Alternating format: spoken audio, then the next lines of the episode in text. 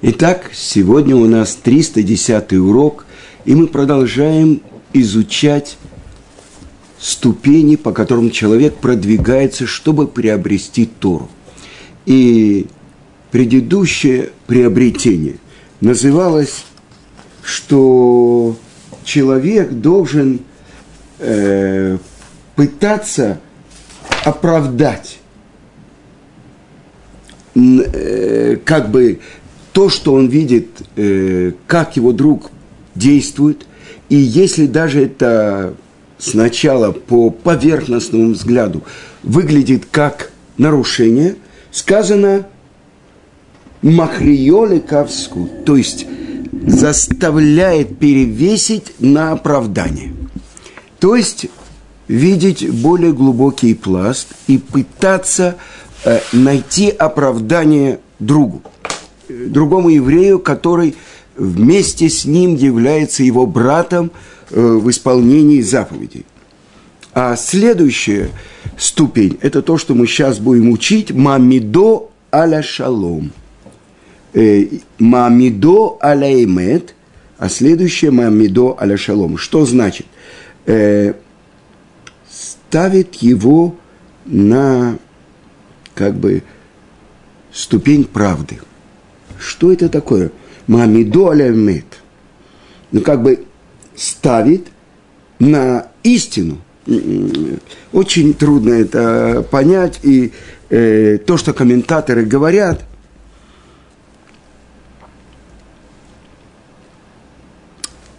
что даже если ты нашел оправдание своему другу, чтобы это была истина, а не ложь. И до этого мы говорили, зачем сделано э, как бы кривое понимание, чтобы оправдать друга, даже когда очень трудно найти этому оправдание.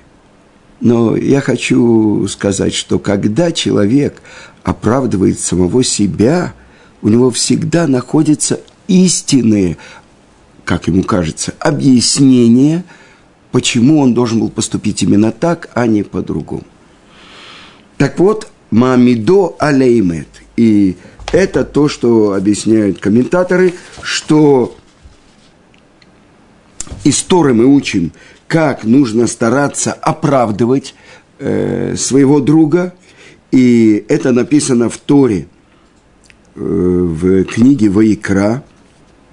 Бецедек тишпот амитеха. То есть, по, казалось бы, справедливости э, суди своего друга. Но отсюда мы учим, что надо найти ему оправдание. Так это что значит? Это э, одно понимание. Ладздик, то есть найти оправдание, да, э, как он поступил Э, именно потому что были такие-такие-то обстоятельства, оправдывающие его, смягчающие. А другое значение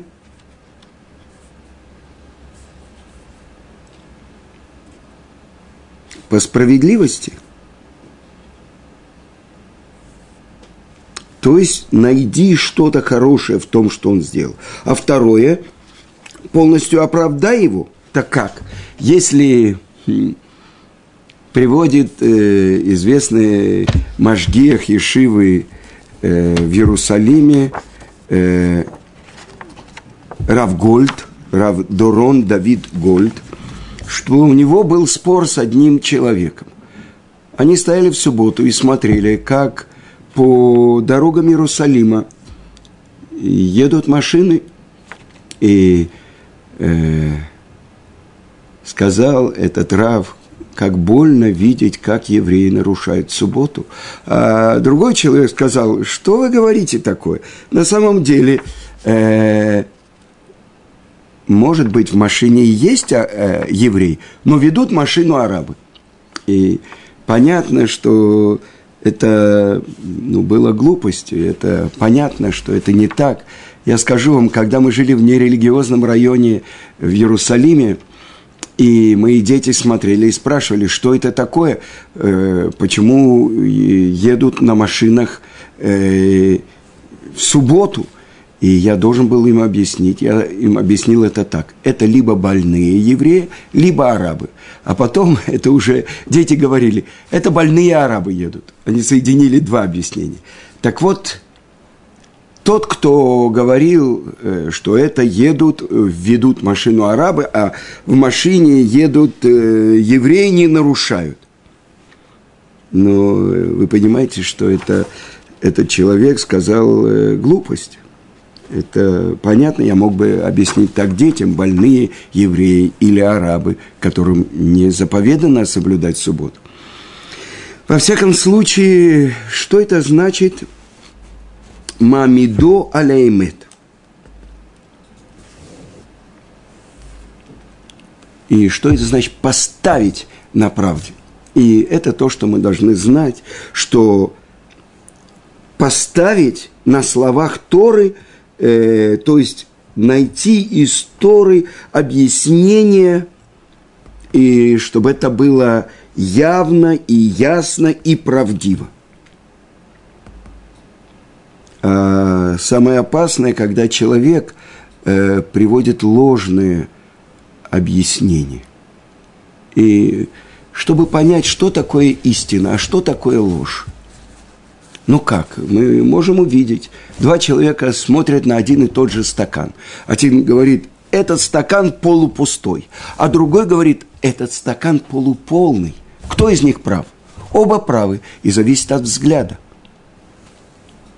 То есть, если я должен найти оправдание моему товарищу, даже если я вижу, что он сделал что-то, которое на поверхностный взгляд кажется нарушением,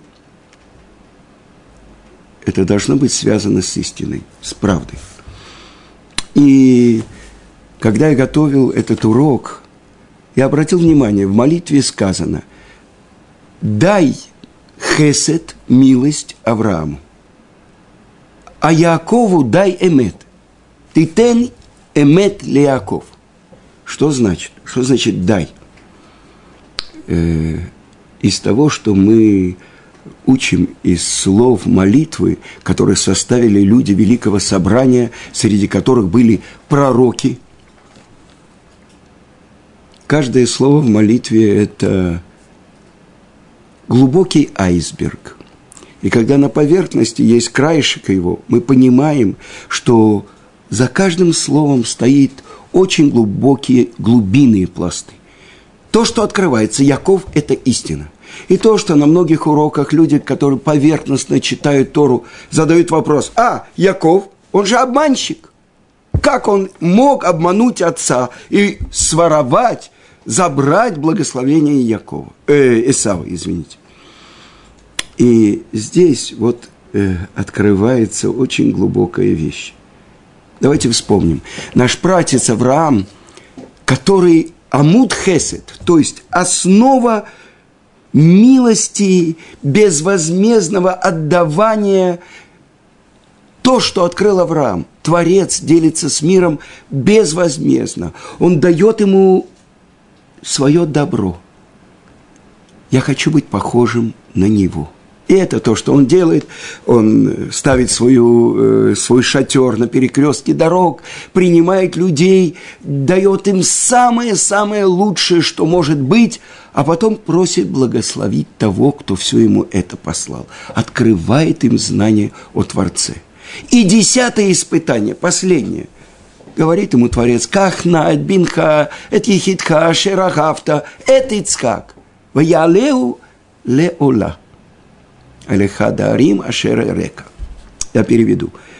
Возьми сына своего, единственного, которого любишь, Ицкака, и вознеси его мне на одно из гор во все сожжения. В этот момент Ицкаку 37 лет. Это мы учим, Талмуд учит это из лет жизни Ишмаэля. С другой стороны, комментаторы объясняют, это мы учим, что наша мать праматерь Сара умерла, получив известие об этом жертвоприношении, так Сатан сделал еще одно испытание после испытания. Ицхаку 37 лет. У Авраама э, Ицхак рождается, когда ему 100 лет. Ему 137 лет. По объяснению из Талмуда, в три года открыл Авраам Творца. 137 минус 3. 134 года Авраам служит Творцу. И учит весь мир, что Творец не хочет человеческих жертвоприношений. Что требуется служить только одному Творцу, а не всем идолам. И вот сейчас он должен перечеркнуть все. То, чему он учил, все человечество на протяжении более ста лет. И сказано в Торе, «Ваешкем Авраам Бабокер». И встал рано утром Авраам и седлал своего осла. Он идет исполнять волю Творца, как, э, так же, как он исполнял волю Творца, принимая путников, чтобы принести в жертву своего сына. И вы понимаете, что это проверка качества Хеседа, милосердия Авраама – что если он выдержит и готов будет принести в жертву даже своего сына, перечеркнув все свое понимание, все свое служение, это будет проверка и откроется, что он исполнял все то, что он делал на протяжении жизни, только из любви к Творцу – а не потому, что он такой добрый старичок, он любит, э, знаете, э, есть в синагогах такие пожилые евреи, которые дают детям конфетки. Это совсем другое дело. Это проверка до последнего песчинки моего. Все отдать Творцу. И Ицхак, который спрашивает у отца, «Отец, вот я – а я вижу огонь, я вижу нож, а где же барашек для всесожжения? Творец увидит барашка и продолжает Авраам. А если не будет другого, то это будешь ты, мой сын. Ашем эр-эло асело лабни. Творец увидит барашка для всесожжения, мой сын. И после этого сказано в Торе. Вейлхуш нейхем яхдав. И пошли оба вместе. Теперь, открывает Тора, как определяется наш пратец Яков. Иш там Йошев Олим. Там цельный. С другой стороны, переводит наивный, то есть бесхитростный. Тот, кто идет прямо с Творцом. И вот сейчас его мать, Ривка, говорит, я слышала, как отец – сказал Исаву, иди, налови мне дичи, чтобы я поел и благословила тебя, моя душа, до того, как я умру.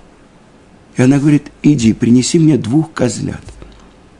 И я сделаю ту пищу, которую любит твой отец, и ты пойдешь вместо Исава, и ты получишь благословение.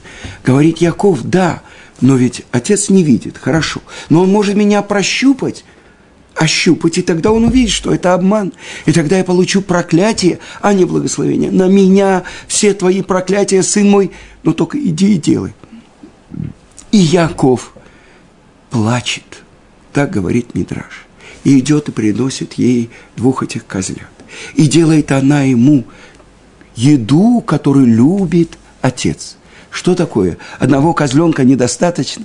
Я помню, как на протяжении многих лет Равицкак Зильбер, мой учитель, в радости спрашивал, что 123 трехлетний Ицкак, ему не хватает одного козленка? Сколько в козленке может быть мяса? Я не знаю, 15, самый маленький, 20 килограмм. Так ему нужно 40 килограмм? Почему? И он открывает то, что написано в Раше, то, что говорят наши мудрецы – потому что это была ночь Песаха. Пасхальный седер проводит Ицкак. И поэтому сказано, и дал ему хлеб, и дал ему вино, четыре бокала вина, хлеб – это мацот и особенные приношения в праздник Песах. Первое – это курбан Песах, тот, который должен быть зажарен на вертеле полностью, а второй – курбан Хагига, праздничная жертва. Поэтому они по-другому готовятся. Это то, что любит Ицхак. Я подсчитал, до выхода из Египта, когда евреи получили заповедь есть его на вертеле с мацот и горькой зеленью, это еще произойдет через 307 лет. Но сказано, что наши працы исполняли всю Тору и даже будущее постановление мудрецов до ее дарования. То, что они могли исполнять, корни заповедей. А в Торе впрямую сказано, когда три ангела оставляют Авраама и идут в сторону Содома, и там их встречает Лот, племянник его, что он им дает? Мацот, впрямую сказано в Торе. И вот он говорит матери, но ведь отец меня может прощупать. Я гладкий, а мой брат Исав, он волос, волосатый, он меня прощупает. И тогда что делают? Покрывают его руки шкурками козлят. И его затылок шкурками, шкуркой козлика. И вот плача он приносит еду отцу. И он получает благословение. Ты, Исав, Анухи Исав Бехореха. Что отвечает Яков? Я твой первенец Исав. Это обман или нет? И это то, что открывается. Ведь Яков приобрел первородство. Исав поклялся ему, что он отдает ему, продает ему первородство. И тогда каждое слово – это истина. Я приобрел первородство, поэтому сейчас я выступаю в роли Эсава, первенца твоего. Вы понимаете? То есть открывается более глубокая правда, более глубокая истина. Он принимает сейчас на себя роль Эсава. А давайте вспомним, почему наш братец Ицкак хочет благословить Исава. Э, сказано в Торе, он любил Исава, э, Исав ему прислуживал в самых своих э, праздничных одеждах – а Ривка любила Якова. Ну, чувство отца, чувство матери, к одному близнецу больше, другому меньше. И вот он не понимает, а мы все понимаем, что сказано, Исав обманывал его, э, ловил его своими губами. Как отделяют соль от, э, десятину от соли, как отделяют десятину от соломы, обманывал его – но объясняют наши комментаторы, большие еврейские мудрецы, в этих вопросах заключена основа устной Торы. Они имеют право на существование. Талмуд без всех возможных вопросов не открывается истина. И вот Яков получает благословение, потому что его правда, его истина как будто одета в одежды обмана. Но это обман или нет? Это же абсолютная правда. Он купил. И это то, что страх у Ицхака, может быть, он по ошибке благословил не того, кого нужно. Но почему он хочет благословить Исава? И один Машгех спросил у своего ученика, скажи, пожалуйста, ты знаешь, что был э, такой великий Ария Кодыш, который жил в XVI веке. Он смотрел на человека и мог ему сказать, сколько раз он приходил уже в этот мир, что ему надо исправить. А ты знаешь, что до него были Амураим, мудрецы Талмуда, Танаим, мудрецы Мишны. Скажи, они были более мудрыми, чем наши працы или нет? – ведь наши працы выкопали такой фундамент, на котором до сегодняшнего дня стоит это здание еврейского народа. Несмотря на то, что мы в окружении всех врагов, каждый из которых хочет нас полностью уничтожить. И тогда открывается то, что говорят комментаторы. То, что Искак знал, что Исав, Иш-Саде, что он человек поля, он делает там разные вещи. Но что он хотел? Он хотел, чтобы Исав получил благословение на этот мир. И тогда он будет помогать этому еврейскому мудрецу, который не знает ничего про этот материальный мир и сидит в шатрах, изучающих Тору. И тогда у них будет то соглашение, которое в будущем сделали сыновья Якова. И Сахар Завулун. Завулун, радуйся, Завулун, при выходе твоем. Он зарабатывал очень много, он отправлял корабли с э, разными товарами. Он э, доставал хилозона, чтобы окрасить в голубой цвет э, ниточки цицит – он, сказано в трактате Мегела, таким искусством обладал, что он делал такое стекло, которое гнулось, как ткань. Зарабатывал множество, множество, очень хорошо зарабатывал.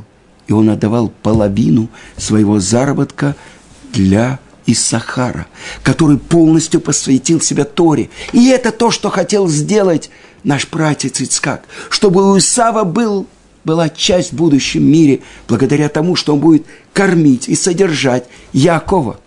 Но Ривка, которая выросла среди злодеев, ее отец Бетуэль, ее брат Лаван Аарами, обманщик,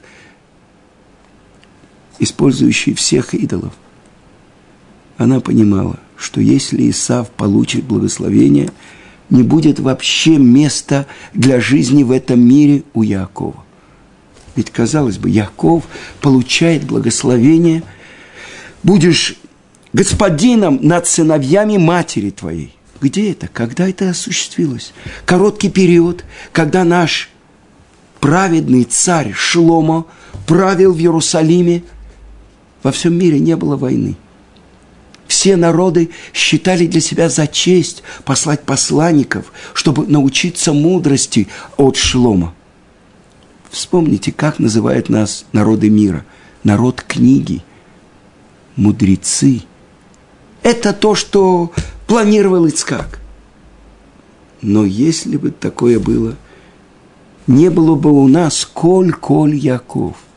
Голос, голос Якова. Голос изучающих Тору и голос молитвы. То есть дома изучения Торы и дома молитвы – это то место, которое осталось у нас в мире, которое Ядаим, Ядей, Исав, руки, руки Исава не могут уничтожить. Весь мир, мы находимся в четвертом изгнании, в четвертом галуте, в руках у Исава, в подчинении у Исава, уже почти около двух тысяч лет после разрушения нашего храма. И вот тогда то, что открывается – Яков постигает эмет. Что такое эмет? Это в нашем мире, который называется миром тьмы, открыть правду. А что такое правда? Желание Творца реализовать цель мира. А цель мира, чтобы был сотворен народ, который, получив Тору, живет по ней. То есть все, что сотворил Творец, это ради того, чтобы был такой народ, который живет по Торе, изучает его Тору и через нее постигает своего Творца. И это то, что мы много раз цитировали, то, что говорит пророк Ирмияу, чтобы не прославлялся мудрец своей мудростью, герой своим доблестью, своей доблестью, богач своим богатством. Но вот этим – может прославляться и возноситься человек. Аскельва йодея оти, постигая и умудряясь, приближаясь к Творцу. Так вот, открывается то, что все слова, которые говорит Яков, это правда. Но почему же она одета в одежды, как будто лжи? И это то, что я слышал от Гаона Рабмыши Шапира. Он говорит, в кривом мире, которым властвует Эсав, тот, кто идет прямо с Творцом, он выглядит кривым. Вы понимаете? Если в каком-то месте рождаются люди без глаз, если появится там человек с глазами, они узнают об этом, они скажут, он урод, и Мидраж приводит, что он выколол себе глаза, чтобы быть как все – это то, что открывается. Яквенизе памаем, кричит Исав. Он меня обманул уже дважды. А Кев пятка объегорил меня, обкрутил меня уже дважды, забрал мое первородство. Ты же лжешь. Как забрал? Ты же поклялся, что ты продал. Это называется забрал. Вы понимаете? В мире Исава, в мире лжи. Правда выглядит как ложь. Но давайте посмотрим дальше. В главе Ваеце что открывается? Когда Яков впервые видит свою суженую, ради которой он будет работать сначала семь лет, а потом еще семь лет, Рахель. И сказано так, «Ваягед Яков ле Рахель, ке ахи авиагу, ки бен ривкагу, ветарац ветагед ле авия». И сказал Яков Рахель, что он брат ее отца, и что он сын Ривки. Что такое? Какой брат? Он племянник. Ривка, родная сестра Лавана. И вот то, что объясняет Раши.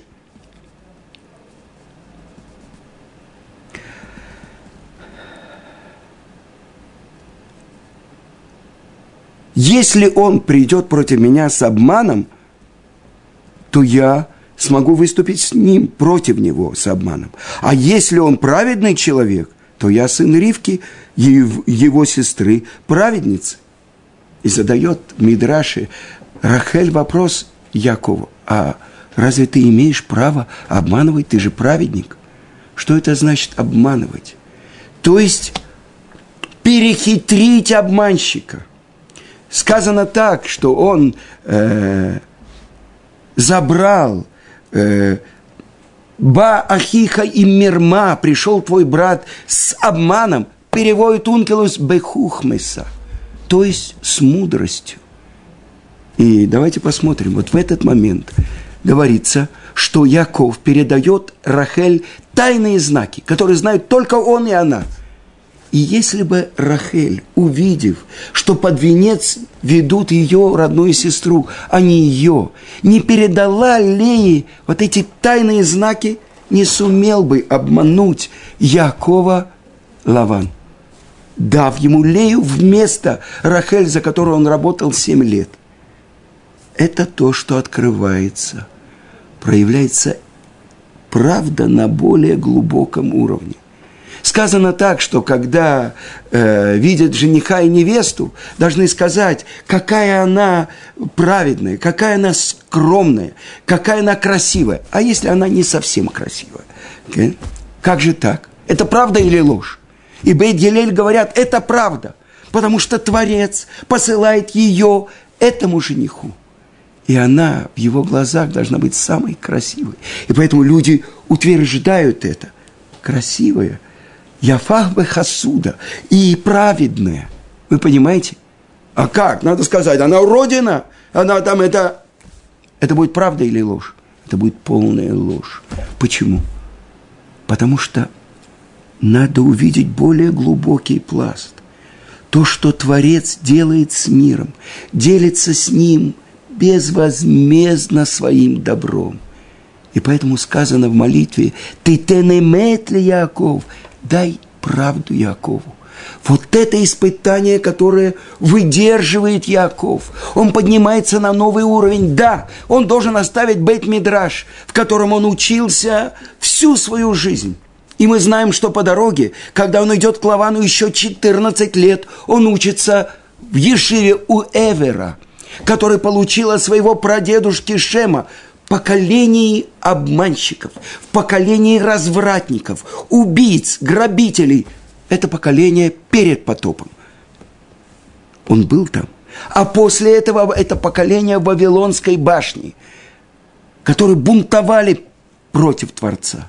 Он должен научиться, как выжить и сохраниться в своей праведности – даже среди злодеев. И это то, что говорит Яков, когда он посылает посланников. Им лаван гарти, мята батакшав. То есть, что такое? Ну, хорошо, э, Исав знает, что он находится в плену у Лавана. Почему он должен ему сказать? Ветарияг мицвод шамарти. Гарти, наши мудрецы открывают, в этом слове заключено – Тарьяк 613 заповедей соблюдал. Знай, я сохранился. Поэтому, если ты пойдешь против меня войной, знай, что у меня есть заслуги. Я не научился обману у Лавана. И Лаван признает И в конце Исав признает праведность Якова. Он выдерживает, потому что открывается тот уровень правды, который прожигает насквозь весь этот мир обмана. И именно от него происходит тот народ, который получает имя, новое имя, новую ступень открывает Яков. До этого он только Яков, Яков Акев, пятка, да? А теперь он называется Ешурун, идущий прямо с Творцом. Яшаркель, тот, кто идет прямо с Творцом. Срара власть, Израиль, тот, через кого проявится власть Творца. А святая книга Зор говорит, песня Творцу, Ширкель. Это тот, кто открыл путь, серединный путь, не правая сторона Авраам и не левая сторона Ицкак, а серединный путь, новый путь, путь истины, пусть путь правды, путь Торы в мире, который весь называется миром лжи и миром тьмы. И это открытие избранного из працев Якова, который получает новое имя – Израиль. Это правда. То, через что реализуется воля Творца, это правда. Всего хорошего.